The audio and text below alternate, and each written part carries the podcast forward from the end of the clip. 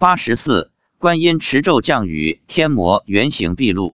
发表日期：二零一零年十一月二十一日。十月十七日中午，登山的人很少。登完山回家时，我又问起了有关情况。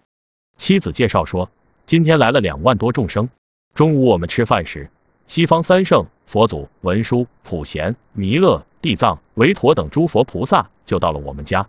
我们离家出发时，他们也离开。一起到了山脚下，全程跟着。妻子说，我们家的观世音菩萨很厉害，是他叫这些佛菩萨一起来的，他们没有放光，只是跟着看着现场。他说，今天观世音菩萨下雨，把提高班的一万众生都淋湿了。我问，怎么下的？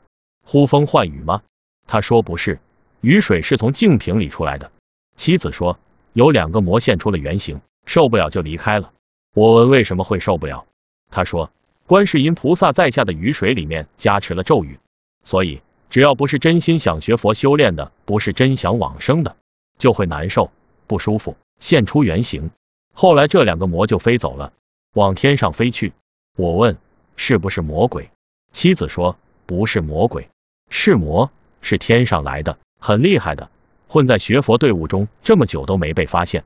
我问这天魔长什么样？妻子说。长得像怪兽，三个头，很多手，一个男的，一个女的。我说，如果他们真想去极乐世界呢？妻子说，魔有魔的本性，他们并没有真想去极乐世界，可能是想来捣乱的。看来魔本事再大，也斗不过佛菩萨。